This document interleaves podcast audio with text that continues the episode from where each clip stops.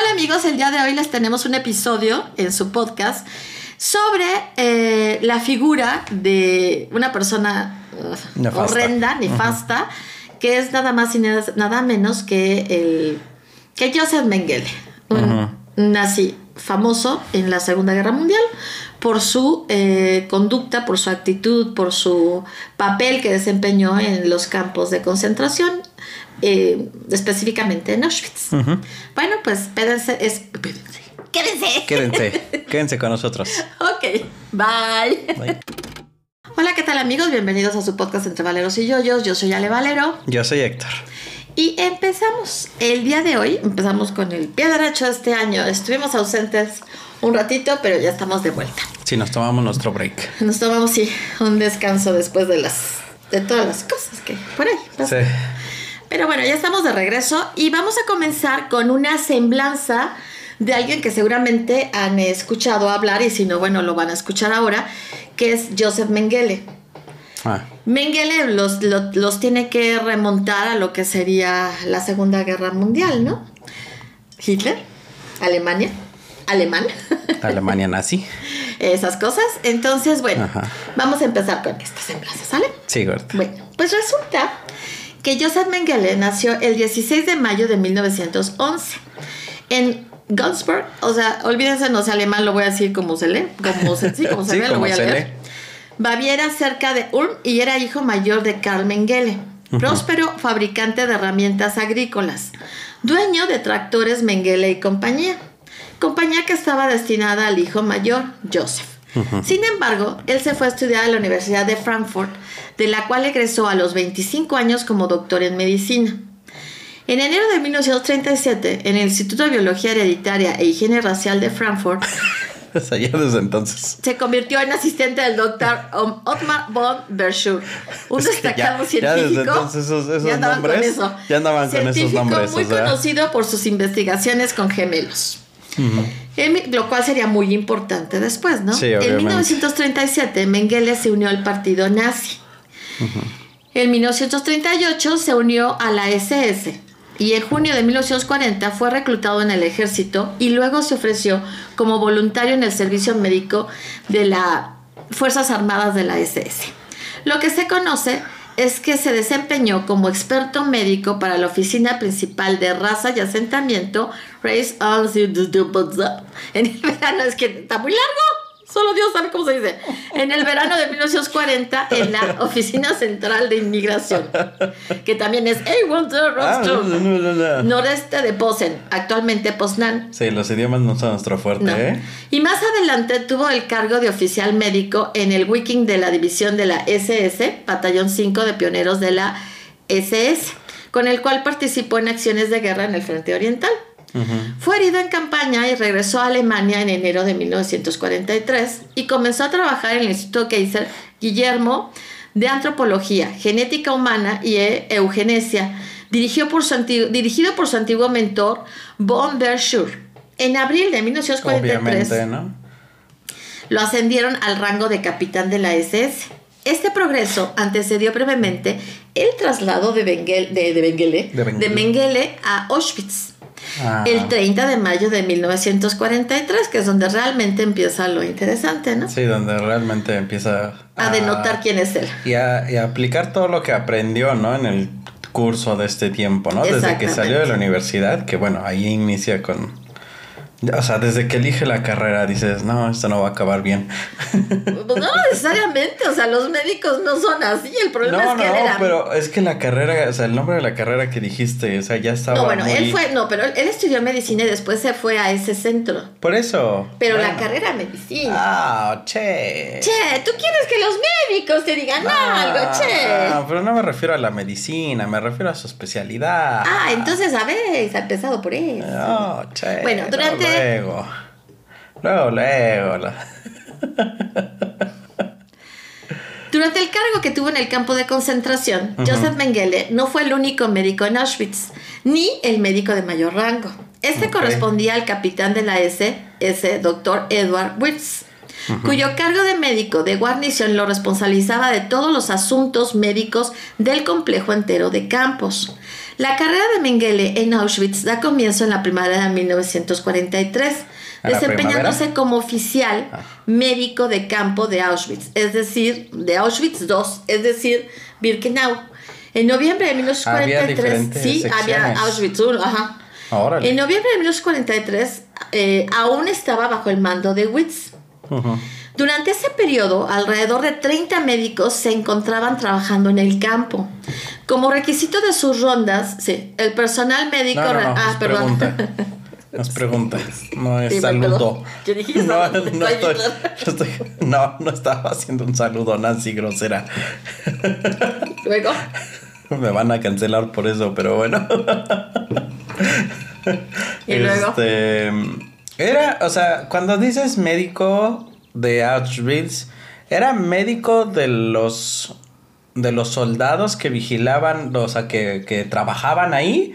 ¿O era médico de los no, eso no lo especifican, pero yo creo que se entiende que era médico en general, o sea, ya sea que tuvieran, o sea, atendían a, a los ¿A los guardias? ¿A los, trabajadores? A todos. Ajá, o sea, para hacerlo más fácil, a todos. A todos. Sí. O sea, no Era- por eso eran tantos médicos. Ah, Era para todos. Y a lo mejor dentro de todos esos médicos había algunos que solamente se dedicaban a los alemanes. Ah, ok.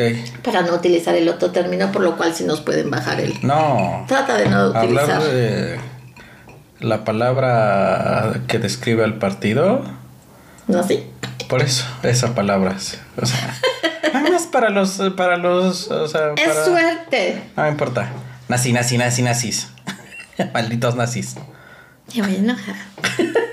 Va a ser muy feo. Es el, pri- es el primer episodio del año. ¡Qué horror, Dios mío! Vean, vean, ¿por qué? ¿Por qué tuvimos que descansar? ¿Ya puedo seguir? Sí.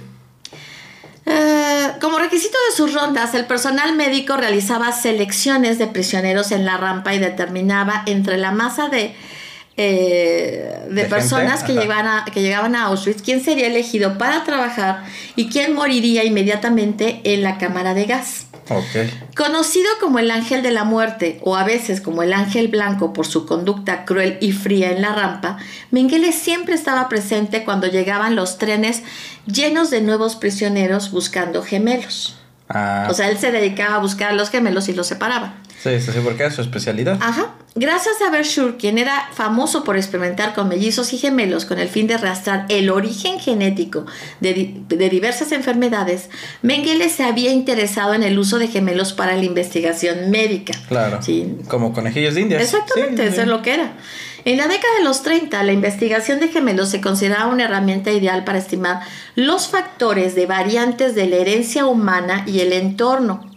Durante toda esta época, Mengele, junto a su mentor, había realizado una cantidad de protocolos de investigación lícita con gemelos como juegos de prueba. Sin embargo, en Auschwitz tenía toda la liber- libertad para mutilar o matar a sus sujetos de prueba. Sí, ahí no importaban las No, reglas. no, no. Ahí eran ilícitas. Sí, ahí eran ilícitas. Pudo llevar a cabo una amplia gama de experimentos agónicos y a menudo letales con gemelos judíos y romaníes, gitanos romaníes, en su mayoría niños. Mengele tenía una fascinación por la heterococromía, condición en la cual los iris de una persona tienen diferente, eh, ¿Color? diferente color. Mientras estuvo en Auschwitz, juntó todos los ojos de sus víctimas asesinadas, una parte para brindar material de investigación a su colega Karin Magnussen, investigador de pigmentación ocular, Y otra y otra pinche eh, realizó loco. diversos experimentos con el objeto de revelar el secreto para cambiar artificialmente el color de los ojos. De un modo menos difundido, documentó en Prisioneros de los Campos el avance de la mm, de un tipo de gangrena que destruye las membranas mucosas de la boca y otros tejidos. Órale. El ángel de la muerte, que fue apodado, o sea, así por los presos, no por sus compañeros, No, obviamente. hacía gala de su crueldad. Durante un brote de, de tifus que estalló en el campo, el despiadado médico solventó rápidamente la situación, enviando a la cámara de gas unas 1.600 personas, Que él consideraba que estaban contagiadas. entre hombres, mujeres y niños, de, uh, que- de judíos y, y gitanos, ¿no? Sí, o sea, los le importaba... Sí, no, para sea, él eran cosas, o sea, no eran ni siquiera animales ni personas, eran cosas y ya, o sea, eran cosas inservibles o cosas para su estudio. No, y rápidamente, tú estás junto a él, seguramente estás, bueno, órale. Sí, por eso. Después fueron, obviamente, las barracas desinfectadas y ocupadas por nuevos presos que iban llegando, ¿no? Claro. Que acuérdense que llegaban los trenes todos los días. Sí, sí, sí. Mengele se encontraba en el célebre pabellón número 10.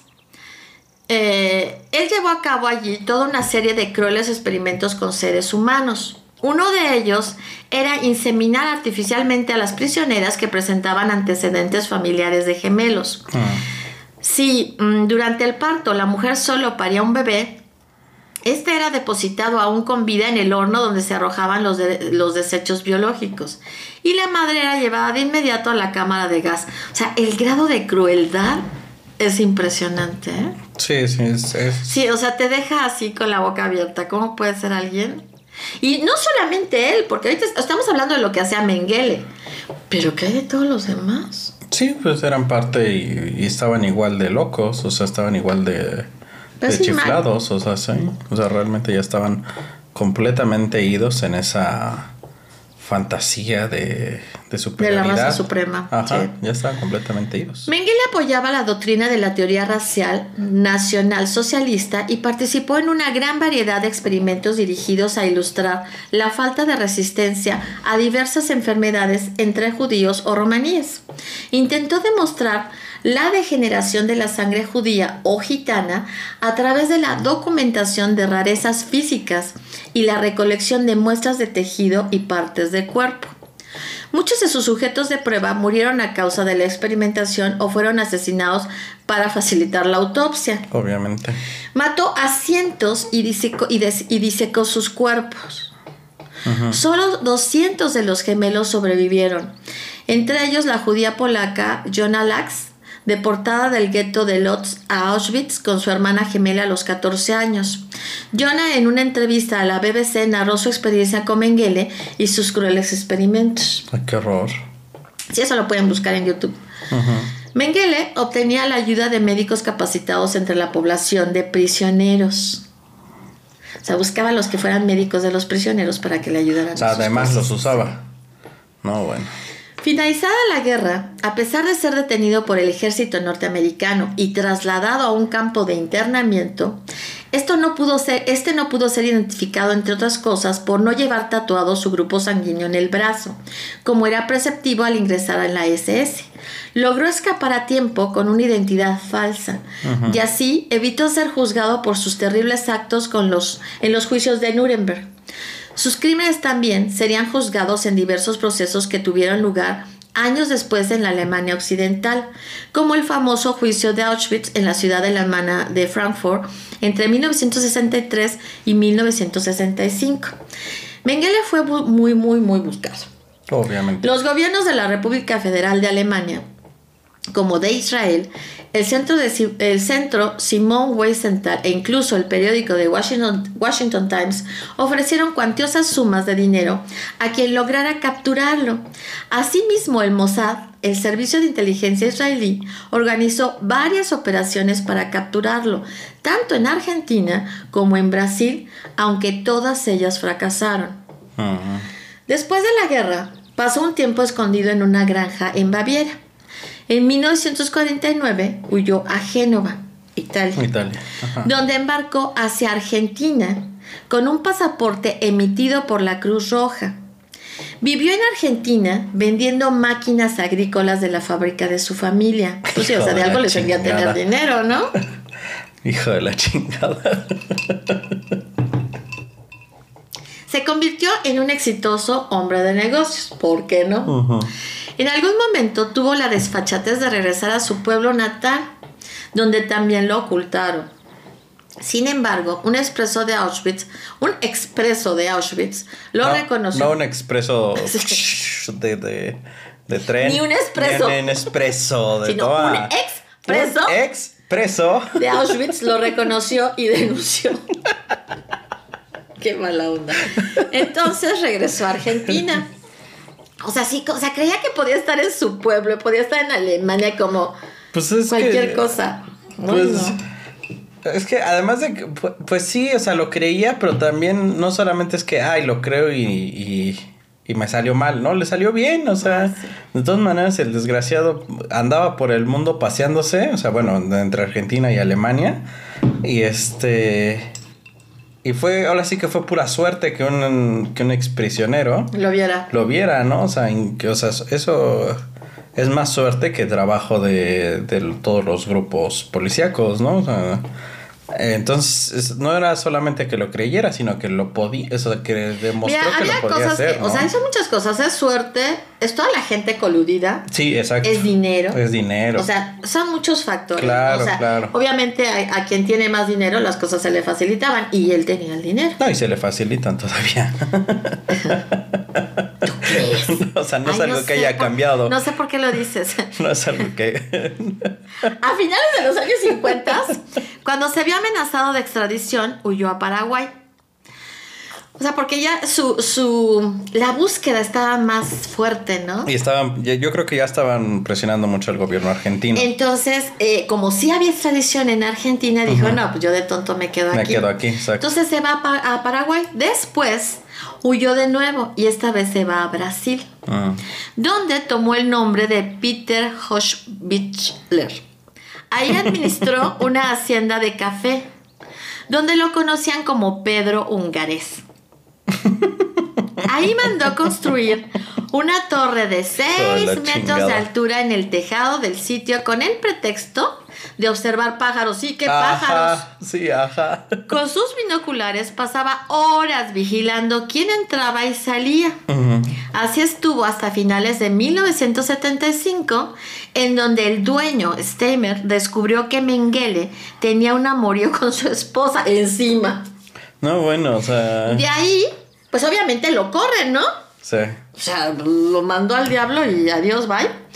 De ahí estuvo deambulando entre varias ciudades brasileñas. En los últimos años vivió en granjas y casas en Nueva Europa, Serra Negra, Calleiras y Dia- Diadema, en el estado de Sao Paulo, antes de mudarse a la capital paulista a mediados de los 70, que fue cuando adoptó la identidad de su amigo. Joseph Mengele murió el 8 de febrero de 1979 ahogado, eso es lo único bueno, en la playa de, ay perdón, pero de Bertioga, Sao Paulo, a los 68 años a causa de un infarto cerebral. Qué bueno.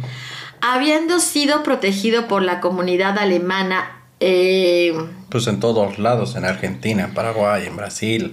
de, eh, de Brasil, ¿no? Falleció sin haber rendido cuentas por sus ab- abominables Ese es, crímenes. ese es el problema, ¿no? Más Que allá no. de que haya muerto de la de una manera eh, trágica. eh, ese es el problema, ¿no? Que nunca se le pudo hacer. que- Juzgar como juzgar se quería como y se debe, llevarlo ¿no? a prisión y... Sí, sí, sí. Y que todos aquellos que, con- que todavía vivían, con las o los repercusiones. hijos o los nietos de pudieran ver que se había este, hecho justicia. Sí, ¿no? sí, sí. Fue enterrado en la ciudad de Embu con una identidad falsa, Wolfgang Hergart, el cual era el nombre de su amigo austriaco que, que lo había acogido ayudado. en Brasil. Y que el ángel de la muerte usaba desde que murió su amigo en 1975. Los restos de Wolfgang o Mengele, exhumados por la Policía Federal en el, eh, en el sitio de, de Embu, en el cementerio de Embu, en junio de 1985, fueron examinados en el Instituto Médico Legal de Sao Paulo por especialistas brasileños, pero también por algunos de los científicos forenses más respetados del mundo, entre ellos dos equipos de Estados Unidos, el del Centro Simón Wiesenthal y otro del Departamento de Justicia, además de un tercer equipo de Alemania Occidental. El primero de junio, en una presentación ante la prensa, el jefe eh, de la policía brasileña, Romeo Tuma, confirmó la identificación y la muerte de Joseph Mengele y representantes de los tres países explicaron sus hallazgos. Los científicos resaltaron que su conclusión no estaba basada en un examen conclusivo, sino en las evidencias que daban consistencia a la tesis de que era Mengele. En marzo de 1986 se tendría la confirmación gracias a lo, que Stover compara con una... Eh, gracias a que Stover compara eh, una huella digital, la comparación del esqueleto con una radiografía. Cuando Tuma anunció el descubrimiento de una radiografía de Mengele y los expertos estadounidenses y brasileños pudieron confirmar que la misma era del cráneo exhumado de Embu. En ese momento, Tuma consideró el caso oficialmente cerrado. Los israelíes no aceptaron el informe forense. Pues es que es muy difícil. De 1985. Sí, sí, sí. Y esperaron el análisis de ADN. A pesar de la resistencia por parte de su hijo Rolf y su mujer, Irene, acabaron cediendo a muestras a principios de los años 90. La conclusión final con los resultados del ADN fue que Mengele estaba muerto. La prueba fue realizada en 1992 por el británico Alec Jeffrey, uno de los pioneros de la identificación genética en el mundo. Finalmente, Israel, Israel aceptó el resultado y Mengele estaba muerto. Pues sí, pero de todas maneras no te no te ayuda a cerrar, ¿no? Las heridas. Exactamente. Entonces sí es muy difícil. Y, y sí, obviamente ibas a... Necesitabas evidencia muy concreta para poderlo aceptar, ¿no? O sea, sí se me hace también a mí... Sí entiendo esa renuencia a decir necesitamos algo más concreto. Sí, porque si no piensas todavía anda por ahí, ¿no? Ajá, fingió su muerte. Ajá, está por ahí y, no, y, y, tienes muchas cosas, hasta pesadillas, ¿no? Sí, sí, sí. Pensando en que lo atrapen realmente, en que se haga justicia, no sé, muchas cosas. Muchas cuestiones, sí. Una de las cosas eh, a destacar de Mengele, ¿por qué no? Es que despreciaba a las mujeres en general. ¿Tú crees? Tú no, no, es, o sea, es algo que de repente se me ocurrió, ¿no? Decía, la biología no admite iguales derechos. las mujeres no deberán trabajar en posiciones de mando y su actividad debe depender del cumplimiento de una cuota biológica el control de, la de la natalidad debe realizarse mediante la, esterilización de aquellas con genes deficientes. Oh, pues. No, si era una joyita el desgraciado, ¿eh? Y sobre la sobrepoblación decía, nuestro, nuestro experimento racial falló, pero es necesario tomar medidas drásticas para combatir el exceso de gente. La humanidad debe tomar una decisión para sobrevivir a los tiempos modernos. Si bien eugenesia no funcionó a corto plazo, necesitaremos otra solución igualmente radical. No, bueno, sí estaba loco. Lo malo es que la, pregunta que te queda en la mente es cuántos más están así. No, muchísimos. Él porque tuvo una posición de poder desde muy joven, ¿no? O sea, desde muy joven, eh, una familia privilegiada y luego eh, en, un, en un partido en el que le apoyaron todo su pensamiento, ¿no? que le reafirmó su pensamiento más bien y le dio el poder para ejercer todas sus ideas idiotas, ¿no? Pero, o sea, afortunadamente son pocos los que llegan a tener esa, esos privilegios. Desafortunadamente son muchos los que piensan así, ¿no? ¿Qué pasó, hija? Sí. melodía. sí, todos estamos compungidos. Y sí, o sea, hay este, muchos que piensan así. Que piensan así y que actualmente siguen buscando la forma, ¿no? De, de, que sus ideas eh, sigan, sigan permeando. Pero es a lo que yo me refería, o sea, ¿cómo saber si todavía en altos puestos no existen personas como tal que, que piensan, ay, hay sobrepoblación, bueno, vamos a exterminarlos. ¿no? no, seguro lo piensan, pero saben que no es tan fácil, ¿no? Sí, exactamente. O sea, por eso es lo que yo, me refería. ¿Cuántas personas todavía hay por ahí sí, sí, sí. que si alguien les dijera, vamos a hacerlo, lo hacen? Le dicen, va. Sí, sí, sí. Bueno. Yo, yo, creo que sí debe de haber todavía muchos, mucha gente con ese pensamiento en, en en todos, en todos los niveles, ¿no? En todos los niveles políticos y de poder y de lo que sea, ¿no? Yo sí pienso que, que no va a ser tan fácil erradicar ese pensamiento, ¿no? Sí, estoy de acuerdo contigo. Bueno, entre otros de sus experimentos, también tenía probar la resistencia al frío con fines militares. Otras eran el sadismo basado en las enfermizas doctrinas raciales nazis. También probar los límites del ser humano a temperaturas altísimas. Como caladero el, es de... Mm, o sea, obviamente con agua hirviendo, ¿no? Sí. en el agua hirviendo. O bien inyectar cemento líquido en los úteros de las prisioneras. No, sí estaba loco. Para ver cómo, cómo funcionaba eso para esterilizarlas. No, sí estaba loco. O sea, y eso es poco, ¿no? O sea, vas a encontrar muchas cosas más. Por eso es, es una semblanza, ¿no? La cuestión es que, ¿cómo se conjugó todo, no? O sea, una mente así Así de enferma. Con, el lugar ideal y, la mentalidad de todo el grupo para, poder llevar a cabo todo este tipo de experimentos, ¿no? Sí, pueden decir, es que sí, o sea, se siguen haciendo experimentos en el mundo, sí, se siguen haciendo experimentos, no. Pero no a esa cantidad. Pero no en masa, ¿no? Como él lo hizo, lo hizo en masa, estuvo, fue terrible, mató mucha gente. Con los experimentos, ya olvídense la cámara de gas. O sea, sus experimentos llevaron a la muerte a mucha gente. Sí, y que, o sea, el, problema es que, o sea, lo grave es que la situación, o sea, el, la gente en el poder le, le, le, le entregó todo para que pudiera, para que se exponenciara, ¿no? O sea, porque no es lo mismo un psicópata que anda por su cuenta tratando de, secuestrar gente a un psicópata al que el gobierno le lleva trenes con miles de personas, ¿no? No, no, no, gorda, perdón. Con miles de personas para gorda, que... mi amor. No, no. perdón. O sea, no es lo mismo eso, ¿no? O sea, hay un, a un psicópata que el gobierno le entrega miles de personas cada día para que haga lo que quiera, ¿no? O sea... Sociópata. Bueno, un loco. Sí, un loco, bueno. Una persona desquiciada. O sea... Sí, es este... Sí es de, llamar la atención. O sea, yo recuerdo el nombre de Mengele desde que era niña. Pero de niña no entendía muy bien, ¿no? ¿Cuál era su participación? a qué se referían y todo. Sí, porque... Y con el paso de los años, cuando te vas informando y todo, pero ya cuando te pones a leer, no, bueno.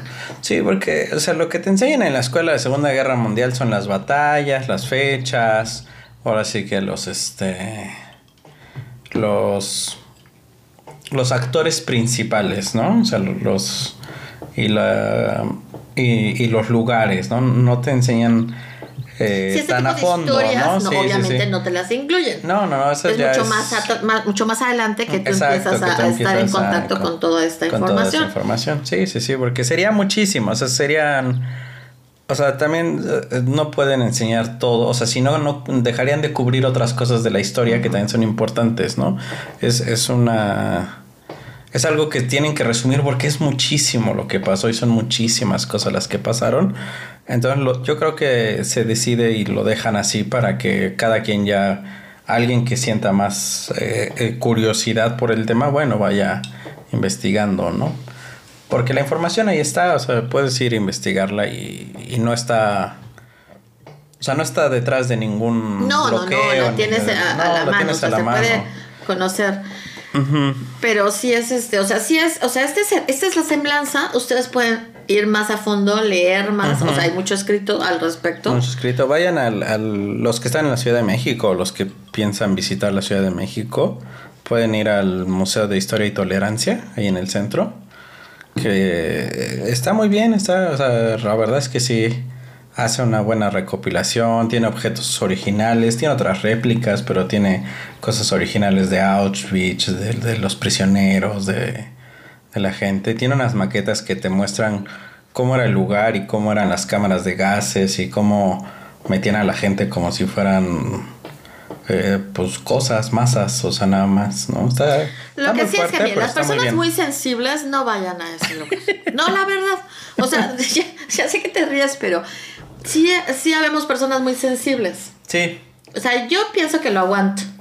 Yo no creo. Bueno, pues yo he visto muchos documentales de cosas así, pero bueno. Sí, pero no. De cualquier. Uh. Entonces, hay personas, o vemos personas muy sensibles a quienes sí esas cosas nos pueden afectar, ¿no? Sí. En mayor o menor medida, hay a quien le afecte mucho, pero hay a quien le va a hacer pasar malos días por estar pensando en toda esa situación que, que fue por, por demás Pero yo- terrible, ¿no? Sí, pero yo creo que, o sea, es importante, eh, aunque seas muy sensible, ajá, aunque seas muy sensible, es importante ir y, y- y verlo y experimentarlo porque algún, en algún momento te vas a topar con alguien que, que, que está en la idiota y que a lo mejor por, joven, por juventud o por pendejez tiene ideas así de pendejas, ¿no? O a lo mejor por también por edad, ¿no? O sea, también por... Sí, o sea, yo me topé con pero- mucha gente joven en algún momento. No, y también hay gente que muy decía- grande, ¿no? No, no, bueno, güey. Pero gente joven, porque sí está.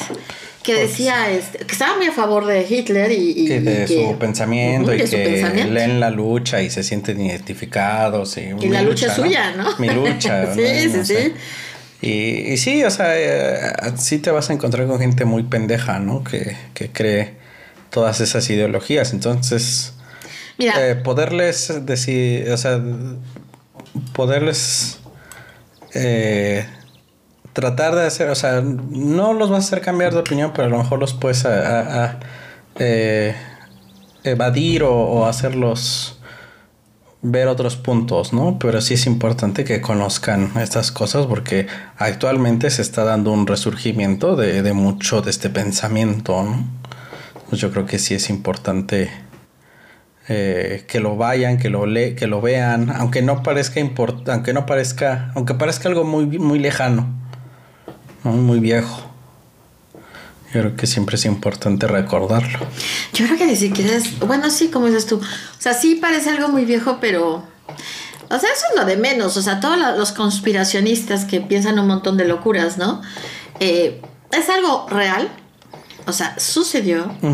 Hay, hay personas que, Que estuvieron ahí, que o sea, estuvieron ahí y que si bien a- probablemente ahorita la mayoría hayan muerto, o seguramente ya murieron, este...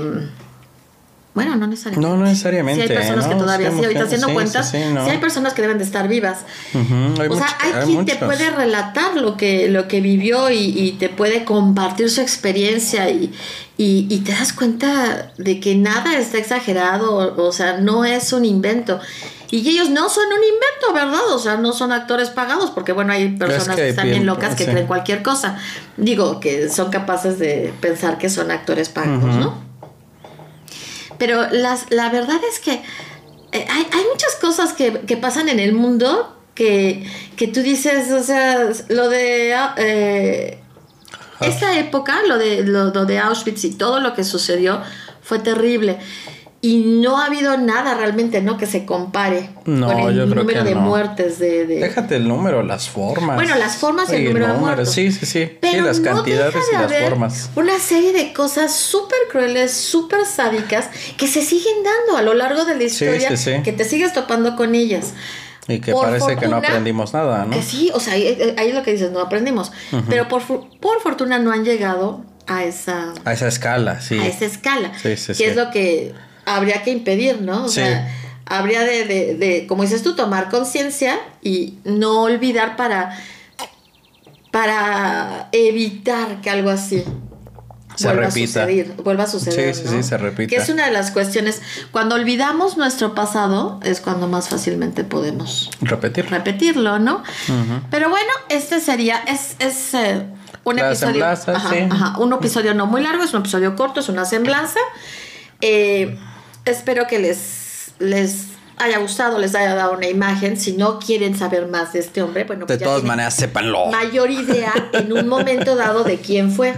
Sí. Si quieren más información y si quieren saber a profundidad todo lo que hacía, hay mucho, mucho escrito. es mucho escrito, Mucho que mucho- encontrar, todavía existen bibliotecas. En las bibliotecas, mucho que Ay, pueden no, encontrar. le- o sea, tú les pides en- mucho. En Google. Y mucho que pueden encontrar en las, en las, Ah. en las bibliotecas virtuales. O sea, hay mucho que pueden encontrar. Y bueno, ya es a cada quien, ¿no? Hay quienes son apasionados de todo esto, no porque estén a favor. No, no, no, porque les encanta la historia. Muchos son. ent- entonces encanta les gusta conocer. les Entonces, bueno, hay sí. mucho que leer y hay mucho que discutir en un momento dado. Pero bueno, nosotros lo que queremos más que nada es dar una semblanza. Y, y Simplemente. simplemente picar la, la costillita de la curiosidad, ¿no? Exactamente, que sí es bueno tenerla. Ujú. Sí, sí. Ok, bueno, pues entonces esto sería todo por este nuestro primer día de regreso. Empezando el nuevo año con toda la actitud. Con toda la actitud. Y los esperamos ver aquí. Con tazas nuevas. Con tazas nuevas que fueron regalos de Navidad, ¿verdad? Curiosamente de la misma persona. Oh, Sí. querido sobrino. no sé qué nos quiso decir. No sé, no sé. O sea, yo no sé, por lo menos el mío hace miau. Para los que nos escuchan en Spotify, eh, la taza de, de Héctor no es ni más ni menos que un excusado. No, o sea, pues está precioso, ¿eh? O sea, es de, es de cerámica, está precioso, o sea. Está muy bonito. Está la mía es una taza que cuando le pones la bebida contrastante, es una, una taza transparente de cristal. Entonces, eh, cuando la llenas con una bebida, eh, ¿cómo se llama? Eh, contrastante, sí, de- se de forma color. un gato de cabeza. Sí, sí, sí, se ve el gatito. Está bien chistosa también. Ujú. Pues agradeciendo nuestras tazas y empezando con ellas el, este año. Nos vemos la siguiente semana. Espérenos. Ahí vamos a estar. Cuídense. Bye. Bye. Bien. Perdón. Este fue su podcast entre Valeros y yo. Yo, yo soy Ale. Yo soy Héctor. Ahora sí, bye. Bye. Hasta la vista. Bye.